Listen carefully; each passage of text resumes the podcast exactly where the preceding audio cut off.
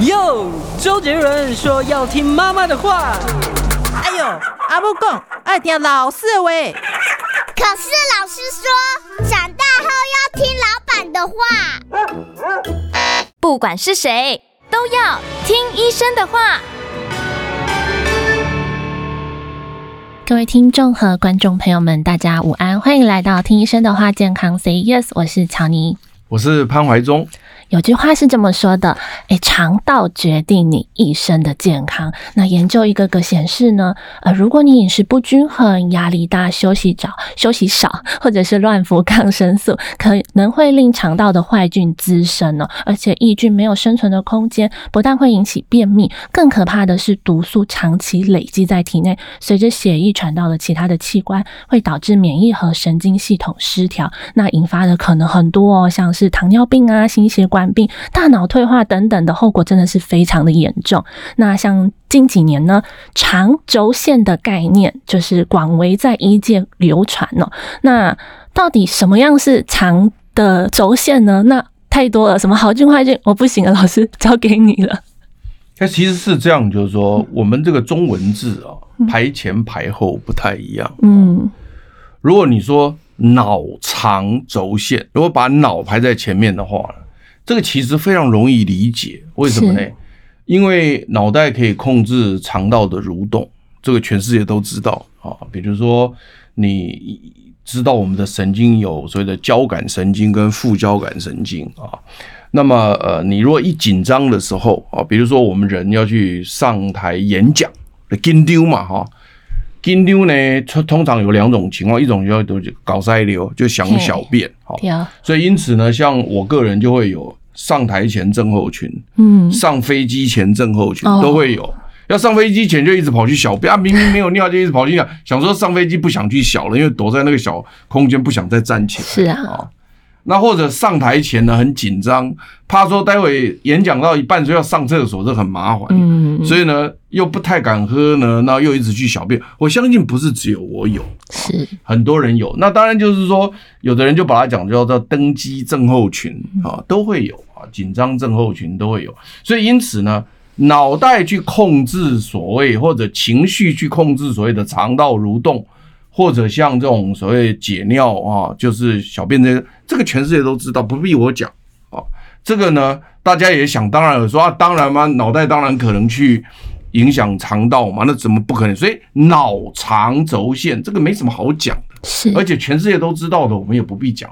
但如果把你把它颠倒过来，嗯，肠脑轴线这就有趣了，因为我们实在不晓得肠子可以影响大脑，嗯。哎，有没有可能说那个肠子不爽，告诉大脑说说，哎，你今天应该要忧郁一下？这个跟我们的这个情形不太一样。对啊，好，脑袋影响肠子，我们 OK，所以脑肠，所以有的时候我看很多文章在写的时候，他们其实都写错方向。如果你今天要讲肠脑轴线，你就必须告诉我肠子怎么控制大脑，你不要一直去讲脑袋怎么控制大肠。嗯，所以因此我看有些文章写的时候就不太正确哈。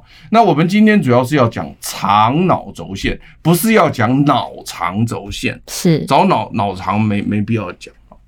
那肠子怎么去影响脑袋呢？这个就很有趣了。因为早期我们不认为是这个样子，因为我们人是用脑袋控制身体的一切嘛，不是用肠子来控制身体的一切。是啊。所以因此呢，我们就不认为是这样。所以早期呢，如果你在很久以前，比如说你是在这个。一九零零年，嗯，离现在也很久了，一百多年前了。那有一个英国伦敦贝特莱姆皇家医院的菲利普医生，嗯，这位长官呢，他说呢，肠道菌可以导致忧郁症。啊，你在一九零零年讲这种话了，我们就想说这个讲什么？是啊，对不对？你脑袋有问题吗？啊，肠道菌可以影响忧郁症。我们就想说你是，就是不知道哪里秀的，那所以一万个医生九千九百九十九个不同意，就他一个同意，所以他认为他疯子。好，好，没关系。可是如果你去想一想呢，因另外一个很有名的人呢，在公元前四百年，那更厉害啊。刚刚我讲那个我一百多年前，另外现在讲的这个是两千多年前的，有一位大哥呢，叫做医学之父。叫做希波克拉底，这个名字你大概听过，但你不晓得他医学之父了啊。好了，他呢就在当时讲了一句话，他说啊，他说啊，所有疾病都始于肠道。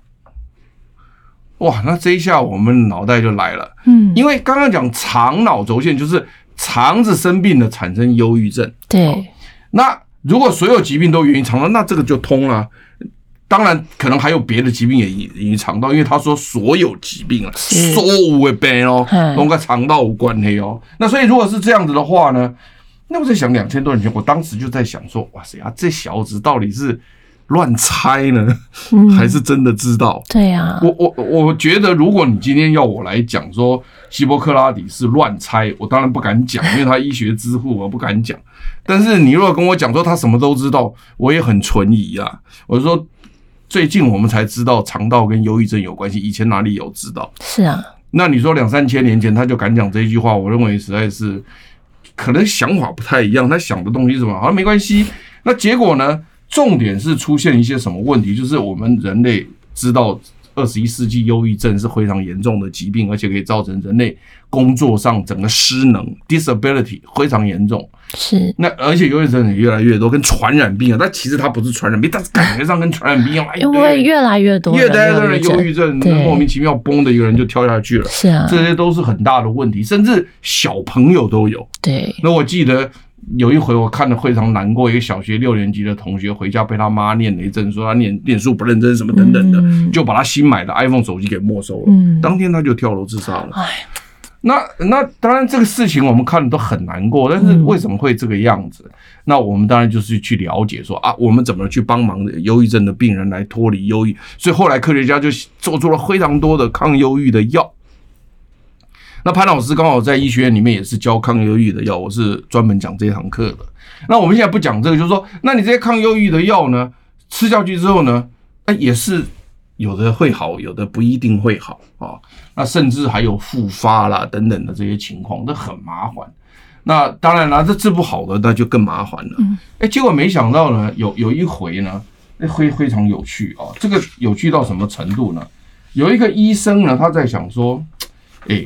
这个忧郁症会不会跟肠道有关系？但是这个这种想法非常奇特，它可能是源于一百多年前英国皇家的这个菲利普医生，也可能源于两千多年希波克拉底的想法。但是这几年来也没有人这样想过。我们所设计的抗忧郁症的药物，大部分都是集中在治疗大脑。就药物会经过血液送到大脑去治疗，原来没有想过一个药去肠道治疗，然后去肠道治疗以后可以帮助忧郁症康复，没没有想过这件事情。但是呢，这位大哥呢，哎，他就有趣了啊。这一位呢是位在这个美国的一位精神科医师呢，叫做格林布拉特。这个这这个人很有趣，他在想说哈。把这个忧郁症，或者是因为他这一次治疗的还不不是忧郁症，他这一次治疗的是一个叫强迫症跟所谓的 ADHD 啊，叫做过动症啊，一个小孩子叫玛丽，一个小女孩是。那他妈妈伤透脑筋，因为他过动症、强迫症在学校，反正就是你也晓得过动症的症状。我今天就不讲了，大家有兴趣 Google 一查就有了。是啊，大家听潘老师的课呢，多多少少大家也用点功。好，那你那你今天你过动症的小朋友在学校产生很多问题，家那个老师都会回来跟家长讲嘛。对啊，家长就很难过啊，因为因为可能老师就觉得说啊，人家都安安静静听课，就他这边闹。那我没有办法上课啊，所以请你小孩转学，嗯，哦，或者请你小孩离开。那这个对父母来讲很严重啊，哈。是。那或者是说呢，这个小孩子过动症发生了，跟隔壁打架，找人家麻烦，跟人家打架骂脏话，三字经一大堆的，那这个也很麻烦呢。所以呢，在这样的情况之下呢，那这个爸爸妈妈一个玛丽小女孩的妈妈伤透脑筋，那怎么办？去找这个精神科医师叫格林布拉格特，想办法帮忙。嗯。这格林布拉特也很特别，就我刚刚讲，他不知道是怎么想的，他认为说，哎，有没有可能肠道菌跟这些精神疾病有关系？我刚刚讲精神疾病，因为精神疾病包括忧郁症、包括强迫症、包括 ADHD、包括过动症都在里面。那当然，每一个病目前产生的原因都都不一样，我们也不不太可能再帮大家说明进去。但是你就知道说啊，这些精神疾病有没有可能跟肠子有关系？也就是说，肠脑轴线由肠子去影响到了大脑，是而不是脑袋去影响。你如果说我忧郁才影响我的肠道，那那有可能。我我忧郁，我假没了，我心情不好，我假没了，我胃口不，这 OK。但不可能说啊，今天肠道不好变成忧郁，这一点是反向的。好，那所以因此呢，这位格林布拉克医生呢，也不知道怎么想，他就想说，好了，那就先去测一测这个呃玛丽体内的肠道菌到底怎么回事。他就发现了这个玛丽肠道里面有一个叫梭状芽孢杆菌特别的多哦。那梭状芽孢杆菌特别多以后呢，那当然这 supposedly 就是一个坏菌，对你有产生有害的，当然就是个坏菌。所以梭状芽孢杆菌呢，他认为这个坏菌浓度特别高，尤其在玛丽的体内也特别多。在这个小女孩，当时她可能是国中生，已经从小学到国中了。然后呢，然后他就去测她的那个尿液。也发现呢，有一个化学物质叫 HPHPA 过高。那因为你要晓得，一个肠道菌如果在肠道太多，又是不好的菌的时候呢，因为这个菌会放出一些所谓的代谢物，那这些代谢物呢，就会顺着身体呢，然后排泄到尿液。所以因此他也发现到说呢，当你的梭状芽孢杆菌太多的时候呢，你的尿液当中 HPHA PA 就会过多。所以因此他就用这两个参数，当然。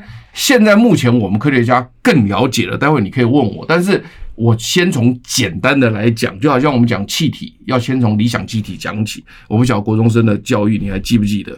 所以一定先从理想气体开始讲。那所以我们当然一个精神疾病的产生，很可能不是跟一个菌单独相关，可能跟好几个菌单独相。好几个菌关系，或者跟很多的代谢物有关。但是我先讲这个特殊的案例，就是格林布拉特，他单独只管一个菌的时候呢，他发现异常。好的，所以呢，然后他就开始接着他要去处理这件事情。好，那我们先休息一下。想健康怎么这么难？想要健康一点都不难哦！现在就打开 YouTube，搜寻“爱健康”，看到红色的“爱健康”就是我们的频道哦。马上按下订阅，并且打开小铃铛，就能医疗保健资讯一把抓。想要健康生活，真的一点都不难，还等什么呢？爱健康的你，现在就打开 YouTube 订阅“爱健康”。欢迎回到听医生的话，健康 Say Yes。那我们老师刚刚在后面提到说，哎，理想气体。对，那所有的理想气体就是把它简单化。那我现在在讲肠道菌的时候，我们现在讲到格林。布拉特医生他只观察了一个菌，那我们大家先不要去管它是不是更多的菌有异常，但是不不管他先看到这个菌异常，所以他认为肠道菌的异常可能跟这个小朋友的强迫症或 ADHD 有关系，所以因此他做了一个动作，他怎么样？他一个精神科医师做了肠道的药物，他怎么做呢？他先用一个抗生素的疗程，高剂量抗生素的疗程，先进去把肠道菌杀死。因为我们抗生素基本上是杀死细菌的，所以因此你高剂量的抗生素疗程就会把肠道菌杀到某一个地步啊。当然你说全杀死可能也很难，不过但是我想杀掉了大部分。是，然后接着呢就给他服用高剂量的益生菌，很高剂量的益生菌，因为你在。肠道里面本来比如说有一百个细菌住，当然你可以说是一亿个、一百亿个、一千亿个，随便你讲啊，反正我就说一百就好了。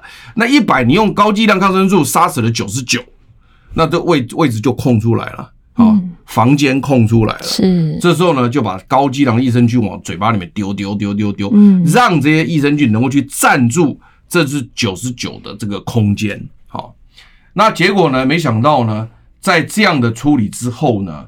慢慢的，半年后呢，玛丽的过动症、强迫症就缓解了。哇！然后后来呢，在国中三年级、高中高中生的时候呢，还得了全校第一名。哇！所以这个事情就是让大家觉得说，喂，这个虽然是一个案例，I mean 是一个简单的 case report，但是他告诉我们说，精神疾病可以治疗肠道来治疗，嗯，那就有趣了。对啊，所以这就变成肠脑轴线。而不是脑肠走线，是这两个完全不一样。比如说，我心情不好，我我胃口不好啊，我好你心情好，我胃口好，这叫脑肠走线，这两个不太一样。所以好了，那这个不，这个所谓的这个格林布拉特医师，当时在媒体报道的时候，当然他也不只举了一个例子，因为他受到这个玛丽小女孩的激发之后呢，他这个精神科医师就有趣了，他就开始把他的精神症状呢，开始研究肠道去了。嗯，所以因此呢，他在报道这个案例的时候，当年我在十几年前讲这个案例的时候，这个已经很久的案例了，但是我要从最初的帮你讲起，故事要慢慢的来。所以因此呢，在十几年前我在媒体刚讲的时候呢，大家也可能会觉得说啊，这抠嘛架起来天啊，就没想到人家现在已经是全世界如火如荼的在做这件事情。所谓的长脑轴线，也就是你现在看到的媒体报道的长脑轴线，大家都支大家都支持的情况下，就是慢慢的来，慢不是一下子就那个啊。所以他当时也报道说，哦，另外一个小朋友叫强生，那五岁的时候也是因为焦虑症、不足过动症，然后呢。就是即使非常厉害的精神科医师，通通治疗没效。嗯，后来到了十四岁的时候，你看从五岁到十四岁，他已经 suffer 九年了，然后去遇到了这位叫做格林布拉特医生，哎，布拉特医生，真好。所以人就是求医求求到最后，啊，我们等下阿那可以渡掉，可以渡掉。嗯。没人想到这样做，所以他一样同样在玩那一套方式，就是诶、欸、去测他的菌啊，测他尿液啊，发现诶、欸、跟玛丽有点类似，是，所以因此他又用这个所谓的抗生素、益生菌，甚至用饮食。他现在进步了，他还会用饮食去做。嗯，所以待会你也可以讲讲一下饮食。所以因此呢，后来呢，诶、欸、亚当就好了哦，然后呢，最后也是呃那个双单簧管冠军。嗯，单单簧管，我我不知道单簧管是什么，不过但是英文翻出来是单簧管，是是是，啊，它都是好消息。因此呢，从那个时候开始呢，就震惊了这个医学界，就认为说肠跟脑确实有联络，甚至肠道菌的异常可以影响到精神疾病，而治疗精神疾病不见得。不见得，但也不能是说全部，嗯、就是说不见得只是用药物进入脑袋去治疗。当然，你用药物进入脑袋去治疗，这已经研究很久了。嗯，我们也相信这都非常成熟。那我相信也有很多的人可以经由这样的治疗得到缓解，这个我们都没有意见。是，只是说另外可能有一小撮人，他可能是因为肠道菌的异常而造成的。嗯，还是说呢？有两种情况，就是它很多都异常，嗯，但是呢，只要解决一个，哎，它就有改善，也可能啊。对，你比如说举个例子啊，比如说巧妮，她现在三个不爽，哎，那这三个不爽里面呢，造成她现在忧郁，嗯，那我解决一个不爽，说明她忧郁就好了。是啊，是啊，这这个没有办法去解释它到底是现在目前有几个变因，但是你拿掉了一个变因，它就出现。改善，那显然这个变因原来是有贡献的嘛，所以因此呢，现在就看出来，就说哦，原来肠道菌的异常对于脑袋疾病、精神疾病的异常是有贡献的。是的，但是我们不敢讲每个人都有贡献，或者每个人都是百分之，这我们不敢讲。但是显然看起来这个方向是对的啊，这个方向是对的。好了，那很很有趣的是，就是说呢，那这个肠道菌呢，在肠道里面其实是非常的多，因为我刚刚就讲。有人讲说一百万亿个，有人讲什么一千万亿个。我跟你讲这种东西哦，公主卡拍天来了，阿波人去神鬼了。你我嘛我我我也不信有人能够算得那么准啊。反正我知道很多很多很多几万亿个是肯定跑不掉的。所以因此你讲优良的肠道菌，这优良两个字到底是什么？第一个就是它很多，就是嚯你。几千万亿啊，那了哈，是就这就这哈，这是第一个我们认为优良的定义哈。第二个定义是什么呢？第二个定义就是呢，它的品种要多，嗯，也就是说呢，目前以一个健康的菌相来讲，我们认为菌种哈至少包含一千种以上到一千五百种，最少。好，那所以当你菌种数多的时候呢，那一般通常这个菌就会是好菌，因为。其实我们的病原菌，也就是说，所谓是有会制造疾病的这种细菌叫病原菌，其实不多，嗯，就是它的那个数目是很少。也就是说，今天整个台湾人两千三百万里面，真正是十恶不赦的人，其实非常非常的少。我我跟你讲，真的，你摸着良心，我跟你讲，真的非常非常的少。是那。真正两千三百万人，我们台湾人民都是非常善良、优秀的人，所以，我们整个社会如果被一两个人所影响到的话，我们只要把那一两个人干掉就可以。我们并不需要去检讨整个两千三百万人，并没有那么严重。是，所以因此肠道菌也是一样，就是当你的数目很多、种类很庞大的时候呢，基本上这个 society 这个社会是优良的。嗯，好，那我们待会再来深入了解一下好菌跟坏菌的种类。那先休息一下，进广告后，待会再回来。我关心国事、家事、天下事，但更关心健康事。我是赵少康，推荐每天中午十二点在中广流行网、新闻网联播的《听医生的话》。我们邀请到的都是国内数一数二的医疗权威，给你一个小时满满的医疗资讯，让你健康一把抓。除了收听以外，还要到 YouTube 频道上订阅 “I Care 爱健康”，按赞、订阅、开启小铃铛，爱健康三支箭，一件不能少。欢迎回到听医生的话，健康 Say Yes。哎，老师，嗯、刚刚啊，你是不是讲了一个单簧管？对啊，单簧管用英文翻过来的，是其实我也不知道它什么。那它呢，就是竖笛。那这个你说，终于很多东西还是比我强哈。没有，其实是加持小编说的，偷偷的跟我讲哈。所以黄晓，你说医药常识说我一点点之外，他所有都赢我。对，包括长得比我漂亮。哎，这个不好说，这不好说，对，不好说。就像我刚刚讲说，一个优秀的肠道菌，它包含几个要点。嗯，第一个要点，它数量要庞大，要够。是。那第二个就是它的这个种类要多，好，种类要多。那我刚刚也特别提到，就是其实真正的病原菌、坏菌其实是种类是非常少的。所以当你种类多的时候，其实好菌是多的啊。尤其是我们在肠道菌里面有一些人叫做骑墙派，就中性菌。而中性菌就是说，当坏菌多的时候呢，他就往坏菌那边倒哦，当好菌多的时候就往好菌这边倒。嗯，你知道吧？墙头草，每次选举哈，中间派都决定输赢。嗯，对对对。啊，所以因此呢，中间派很重要。是。那在中间派受谁影响呢？受媒体影响。嗯。所以我就跟你讲说，那 个媒体好健康，中间派就健康。嗯。媒体烂乱报。那就往那边偏，对，所以这个不管哈，这个 但我没有讲我们好或坏啊，跟我无关哈，是我只在讲肠道菌啊。那所以因此呢，你肠道菌如果健康好菌多的时候呢，那就大部分都是好菌，好，所以因此种类跟数目就很重要。好啦，那现在来了，就是说呢，那你怎么样让这个肠道菌好？显然你是数量要多，种类要齐全嘛。对。那如果我把它讲成是全台湾两千三百万人，我刚刚也是举这个例子。那什么叫做台湾会好？就是呢，泥水工也有，水电工也有，木工也有，对不对？对。哦，然后呢，这个这个种田的有，对不对？嗯、那个那个修汽车的有，对不对？然后呢，读书人有，对不对？是。不必全部人都当领袖嘛。如果全部人都当领袖，只出一张嘴都不做事，那这个社会就垮了嘛。对呀、啊。所以因此呢，他本来就是。各司其职，各自分工，在每一个领域都有优秀的人，嗯、这个社会就健康。对，所以因此我才讲种类要齐全，这就跟肠道菌有关系。嗯，你的种类要很齐全。好了，那你刚刚念了一坨拉古，说呢，肠道菌跟那些东西有关系，你能不能再念一遍？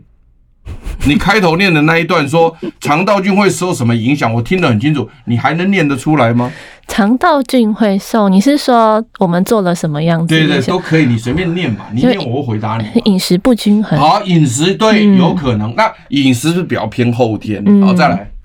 压力大，休息太少。压力大也可以，这是生活环境造成的。嗯、对，也可以。再来。嗯，休息少。对，反正都是生活嘛。好，好了，再来。乱服抗生素。好，对，那这个是药物造成的。好，这几个你都记得，待会儿我都可以回答你。你要问我，我都会回答，因为我没有办法。就是全部都讲到全，但是你就是好像那老和尚念太多，临、嗯、时想不起来，然后再来还有嘞？还有吗？嗯，好，我就告诉你哦，嗯，你现在讲到的这几个东西都是后天，嗯，就比如说你饮食、生活习惯，对，或者情绪啊，或者说是这个呃抗生素药物，这都后天，嗯、但其实先天很重要。我、哦、我今天要特别强调一个先天菌，因为很好玩的这个肠道菌哈。你会发现说，现在我们大家都一窝蜂的在吃这个所谓的益生菌。讲句实在话，小弟也吃。哎呦，是当然吃，不知道你吃不吃？哎，有有有，家里也备有益生菌。对，加持吃不吃？加持也吃。现在吃益生菌的人非常多，但是我告诉你，你听好我讲的几句话，你们就会发现潘老师讲的就就是你的感受。嗯，一益生菌没有什么叫好坏，你吃的有效就是好。嗯你吃了没效就是坏哦，因为每个人不一样。是这个精准医疗就是这个样。现在你不，你不是说所有人都会好，或所有人都会坏。Maybe I mean maybe 有一款，它呢是比较多人吃的有效，比较多，但它绝对不是 hundred percent。是那所以因此呢，我潘海中买了 A 厂牌，我讲了不好，啊，我吃了 B 厂牌，哎，这个五号，嗯那 B 对我就是好嗯，，A 就是烂，这样懂了吗？懂，所以你自己可以感觉五号不好。那我们现在目前自己感觉有效无效呢？完全用什么来感觉呢？用排便的情况，嗯或肠胃道的这个消化情况，或者粪便的好坏，你大概只能用这个判断。对你大概还没有能力去判断说，哦，我免疫力有多强，哦啊，我什么精神疾病有没有改善？我跟你讲哦，你卖来攻这些是你要讲那个，我们待会再来扯。嗯但是你去判断目前你买到的产品，你觉得好或坏，大概就只能从你的排便状况、粪便情况或者消化情况，你只能从这边考虑。是所以我刚刚也是大概这样的结局，就是说我买 B A 的五毫，我给续买，嗯续跟嗯 A 无效，我就再见对啊，我就再见。那跟价钱有没有关系呢？无关，哦，超有趣的。你买贵的也可能无效，你买便宜的有可能有效。了解，所以我觉得我们每个人在使用益生菌的时候，完全要考虑到你个人的特殊的体质。你觉得有效，它就有效；你觉得它没效就没效，你不用去管别人，是。那自己最重要。那是不是也会根据哎时间阶段的不同，可能哎服这个有效，服那个有效？什么叫时间不同？就是啊比如说就是说这什么童年什么？对对对对，呃，这个待会再讲。好我们就讲今天，好不好？好的。好，那所以这是第一个，你会发现哦，你我不晓得你们有没有开始感觉，你有开始感觉到这个吗？有吃某一个比较有效，吃某一个比较没有啊有啊，我有吃比较没有效。哦哦，对，那没效那就可以丢掉了。好的哦那就是表示没效啊。哦 那我就吃某一个东西是比较有效的啊，我也知道，我心里有数，我有数啊。啊，第二个啊，你们吃起来会一定会发现有一个很有趣的现象，就是呢，有吃有效，没吃没效。嗯，意思就是说，你吃了这个益生菌，它本来就是你觉得它会有效的东西，那没效的我们就不要讲。是有效的东西，你连吃一个礼拜、两个礼拜，哎，发现开始它有效了，哎，它就你就一直，结果你一停掉，嗯隔几天就又开始烂了。嗯，好、所以因此它就变成有吃有效，没吃没效。那这样我们是不是就被这些益生菌绑住了？好，那为什么会这样的呢？嗯这就是我一直在读这些书，我就发现的一个一个非常重要的观念，就是刚刚你一直提到后天，比如说饮食状况、生活习惯、情绪、压力、药物的这些我都同意，是哦待会也可以讲。那但是真正的一个先天你没有去讲。嗯，就是它有一个先天，就是你生下来之后，你就会有一个菌相在那里。嗯那这个又是什么呢？呃，待会来说。好，老师现在都哎、很乖哦，自己懂得要先休息一下。好，那我们进广告，待会再回来。想健康怎么这么难？想要健康一点都不难哦！现在就打开 YouTube，搜寻“爱健康”，看到红色的“爱健康”就是我们的频道哦。马上按下订阅，并且打开小铃铛，就能医疗保健资讯一把抓。想要健康生活，真的一点都不难，还等什么呢？爱健康的你，现在就打开 YouTube 订阅“爱健康”。欢迎回到听医生的话，健康 Say Yes，老师、哎，你没有问题。好，有啦，刚刚我的意思就是说，简单讲就是说，你刚刚讲的那些后天的，我们先不讲，我们就讲先天的。为什么今天我讲说很多产品是有吃有效，有吃没效？嗯原因是因为我们小孩子从妈妈的肚子生下来的时候，在我生下来的那一刻，我的肠道里面是没有细菌的，嗯基本上是没有的。是如果要是有的话呢，可能也就是妈妈身体里面的一些菌，但是基本上应该是空的。但是从那个时候开始，就好像说，呃，英国人发现什么欧洲、美洲大陆开始慢慢有人进去。嗯好了，那你第你那个小孩子经过产道就开始有细菌了，因为产妈妈的产道是有细菌的，所以小孩子从那个那个子宫里面是无菌状态，嗯。然后呢被挤出产道的时候呢，就开始通过整个产道的细菌，所以因此他的嘴啊、脸啊、手啊都是产道的细菌，哦，所以这些产道细菌就开始进入身体，然后他就会进入大肠，然后就住下来了。那这一批人呢，就是拿破仑最早进来的，因为因为他们在无菌状态之下，首先进入肠道定植，是，所以因此呢，妈妈的产道菌变成是小孩第一次接触到的菌种。原来，所以因此妈妈的产道菌如果是健康的，小孩就是健康。嗯，如果妈妈的产道菌如果是不健康的，它就不健康，那就会伴随在小孩子的对，所以因此你会发现有很多疾病可以垂直传染。嗯，所以垂直传染的意思，所以垂直就是说小孩在生产的过程当中被妈妈感染。嗯，那所以因此呢，你在生产过程当中，你也当然就碰到了这些所谓的产道菌。那一般来讲，我们人类呢，妈妈的这个产道呢，它是有抵抗力的。嗯，所以一个健康的妈妈，一个健康的那个呃所谓的。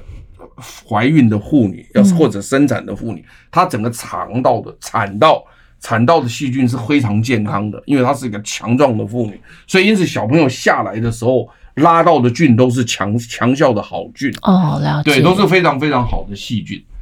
但是现在目前就来了，就是说呢，如果你是剖腹产，嗯，那你剖腹产的话，你就不经过妈妈的产道了，所以你本来可以得到非常非常好的细菌的机会没有了。嗯，也就是说，你本来可以经过一个先天妈妈一个强效菌给你，你拿不到，现在直接被医护人员的手拉起来。是，那医护人员基本上都会消毒杀菌，这我都知道，但是它绝对不会比妈妈产道的菌相来的漂亮。妈妈产道的菌相是健康、种类多元哦，又非常多的好菌。嗯，那那医生伯伯或者护士阿姨的手呢？就算它消毒百分之百正确，那就变成无菌，那无菌也等于没帮助啊。对，意思就是说我可以得到两百万美金，结果现在一毛钱没拿到，你认为哪一个好？嗯，我们不要讲说有没有坏菌，但是基本上我们杀菌、我们消毒，我们也只能消毒到一个程度了。我想没有人敢跟跟我们讲说它全部都是无菌，我想这个没有人敢讲。是，所以因此呢，在这个情况之下呢，你一旦剖腹产跟自然产就立显差距，嗯，而这差距非常的大。所以呢，现在目前我们已经发现，就是小朋友如果是能够自然生产下来，从妈妈产道得到健康菌的话，那个小孩的肠道菌就是强，是。就是强。然后呢，你你你剖腹产的那个肠道菌就是弱，嗯，只不过说是这个强弱有没有办法让你后头感受到差距，那是后面再来讲，因为你后天还有后天的问题，本身这个小孩子体质也有问题，所以很多因素搞在一起。但是我们总希望小孩在起跑点上就不要输嘛，当然，所以因此呢，我们就强烈建议自然产。嗯，的自然产的原因，可能妇产科可以讲一百个，嗯，但是今天我肠道菌就讲一个给你，对啊，就支持你应该要自然产的一个原因。那接下来就是什么呢？接下来就是哺乳，因为我们的大肠刚刚讲过，它有几十万亿或几百万亿的细菌，是，所以第一次从妈妈产道拿到那些菌，慢慢的在肠道会增长，但是这时候还有空间，嗯，就像啊拿破仑拿破仑进入美洲新大陆以后，西边还有很多空间嘛，对，当然后来美国人就把那些墨西哥人干掉，越干越多，把那个什么印第安人也全部都干掉，他就全占完了，对啊，好，那没关系，那这就叫强势菌。这种就叫强势菌，嗯、那没关系。那所以因此呢，小朋友 baby 里面的那个大肠还有空间，所以接下去他还会接触到很多不同的细菌来源，比如说喂母乳，嗯。啊，他只要吃母乳的话，那不得了，又大量得到非常多的好菌，嗯，因为妈妈的母乳含有大量的强效的有有益菌。所以那个是都经过身体去调控的，所以因此呢，如果你这个小朋友能够喂母乳的话，肠道菌非常的强。所以这两道手续都拿到，比如说你先是自然产，然后你又吃妈妈的那个那个那个母乳，哇，这个小孩子就已经很强壮啊，就已经很很变变狗了，你知道吗？就很强了。所以因此这些菌都是从那边来。那如果说你今天不是，你是在那泡那牛奶什么，那这里面那个没菌呢、啊？嗯，里面哪里有菌？这全部都那种什么，大家都怕感染，那么一百度开水，然后再降温去，里面是没什么东西，就营养啊，哪有什么菌？可是妈妈身里面不是啊，有一大堆抗体，一大堆菌，差很多，你知道吗？好，接下去还有什么机会呢？就是你们家环境有什么菌，它就什么菌。哦，了解。对啊，你小朋友在哪里长大，就哪里有菌呢、啊？嗯，对不对？妈妈妈的手哈，妈妈手，反正你已经享受过了，她整天抱你，爸爸也要来凑一脚，对啊，抱抱捏捏，爸爸要抱一抱捏捏，要亲一亲摸一摸，对，对不对？那个口水沾染到，口水要沾一点，什么阿姨、叔叔、婶婶，你要来抱一抱亲一亲，对不对？啊，好可爱，好可爱。对啊，然后家里面那些地上那个乱七八糟排排连连弄弄，他也要搞一点，是。所以因此呢，我跟你讲。他整体在他成长的过程当中，他就会得到非常多的乱七八糟的菌。是，当然有很多人讲说拉萨加拉萨比，嗯，也就是说呢，今天这些菌是不是都能够帮助你或者什么东西？这个待我们再来讲，因为这个东西又是另外一个叫做叫做卫生治病说。那这个这个我们再来讲，但当然不同意了，怀中不同意，而且我也写文章讲过这个不对。但是重点来了，就是说呢，他在这个环境过程当中，他就会。接触到这些菌，所以因此他会发现一件事情，就是说，如果你们家里面的人肠道菌是不健康的，好，比如说爸爸妈妈肠道菌就是烂，嗯，好，然后就体弱多病，嗯嗯嗯，生下来他得到肠道菌就是体弱多病，嗯，就是这样子。所以父母，所以所以后来我们才发现说，这也是科学家研究出来，也不是潘怀忠讲的，就是他们发现说，为什么这个肠道菌会影响到下一代，嗯。我们很多人都讲说啊，不要紧的哈，我做妈妈身体不好的，尊都好，我做爸爸身体都卖好，家孙干口的后，结果我告诉你不是，你你本身你的肠道菌，他们就研究过说，假设说你父母的肠道菌，我们说健康要一千五百种或一千种，对，如果你只有五百种，你小孩就只有五百种。哦，这是因为他就是碰到你而已啊，对啊。他总不可能说小时候一岁就跑到别人有一千五百种细菌的地方去生活三个月或半年，不可能啊。嗯，所以因此他们就发现说，如果你们的家族的人都是肠道菌不好的，都只有五百种、六百种的，那个生下来婴儿他就只能接受到这五百种、六百种，而这五百种、六百种就在肠道里面怎么样？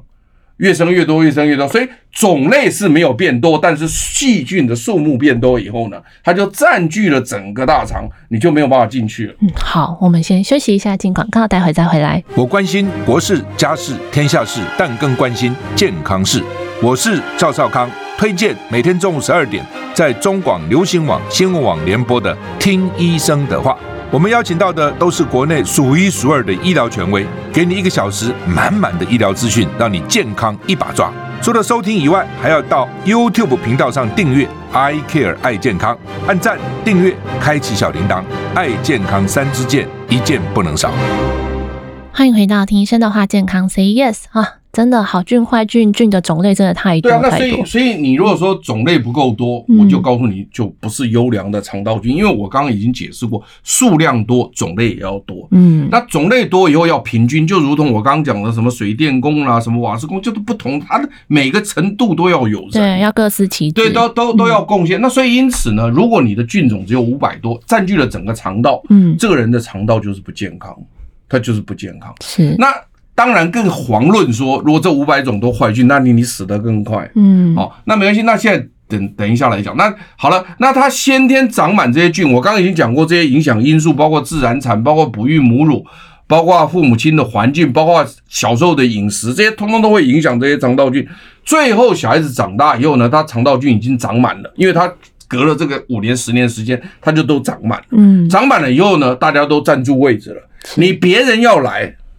拍谁不威好利啊？哦，我哎、欸，我今天这个房子只能住十个人，嗯，你第十一个人怎么住进来？是，你是非干掉一个人不可，嗯，所以为什么你会刚刚发现说，那什么叫格林布布布拉特？格林布拉特医生他为什么在改变肠道菌的时候，他要先用抗生素下去，先杀掉，他要清出位置来啊？对，他要先把那些位置都清出来，然后再把好菌丢进去啊？嗯嗯，你不清位置，你怎么放进去？是。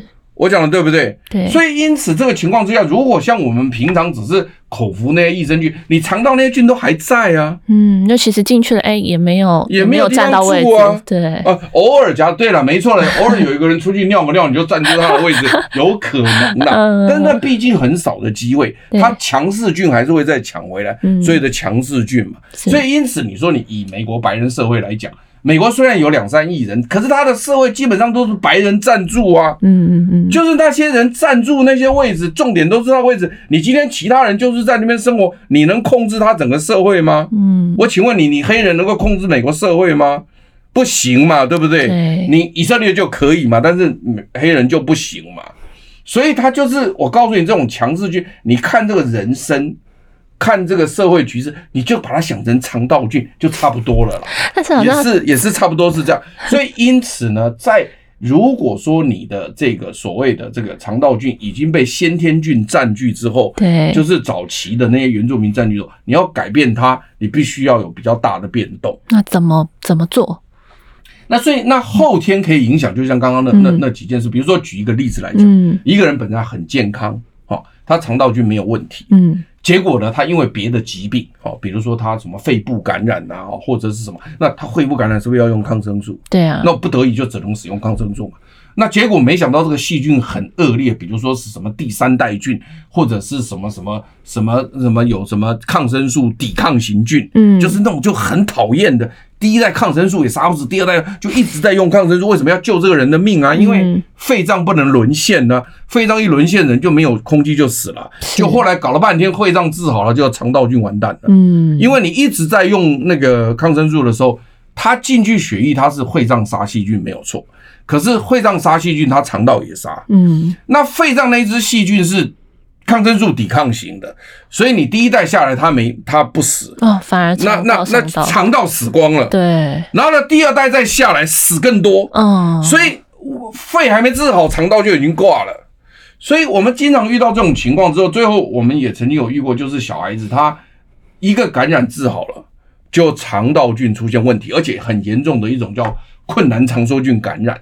那困难肠菌感染，因为这个困难肠，这个困难两个字很有趣，就是呢，它就是在肠只要长很困难，嗯，因为它就没有办法在肠子上长，很困难才能长。但是如果你有抗生素帮忙，把那些乱七八糟菌都杀光了，没人住啊，嗯，那我困难肠梭菌就来住了，嗯，等到它长进去以后，长全部被它长满以后，啊，第二个困难就是很难治。很难，这很难治，所以它困难肠，因为困难两个意思，一个就是它很难在肠子里面长，通常都要像这种，就是说你其他地方有感染，用抗生素弄了很久很久很久，它才会长得起来。是这种是在平常很少看到的，那但是它就会出现。然后呢，那第二个困难就是它一旦出现，都底没喝了，天哪，就麻烦的啦。那结果后来就是有一个小朋友，就是都治不好啊。嗯，那后来你知道科学家怎么做？以前早期没办法做的时候，这个人就痛苦的要命，因为他虽然不会死，但是每天都落晒、便血，然后吃东西也不吸收，你说会不会很痛苦？当然痛苦，哦、太痛苦。贵党都是都是这样子。那当然，嗯嗯，我看起来是不会去世，但是就是很痛苦。那结果你知道怎么办？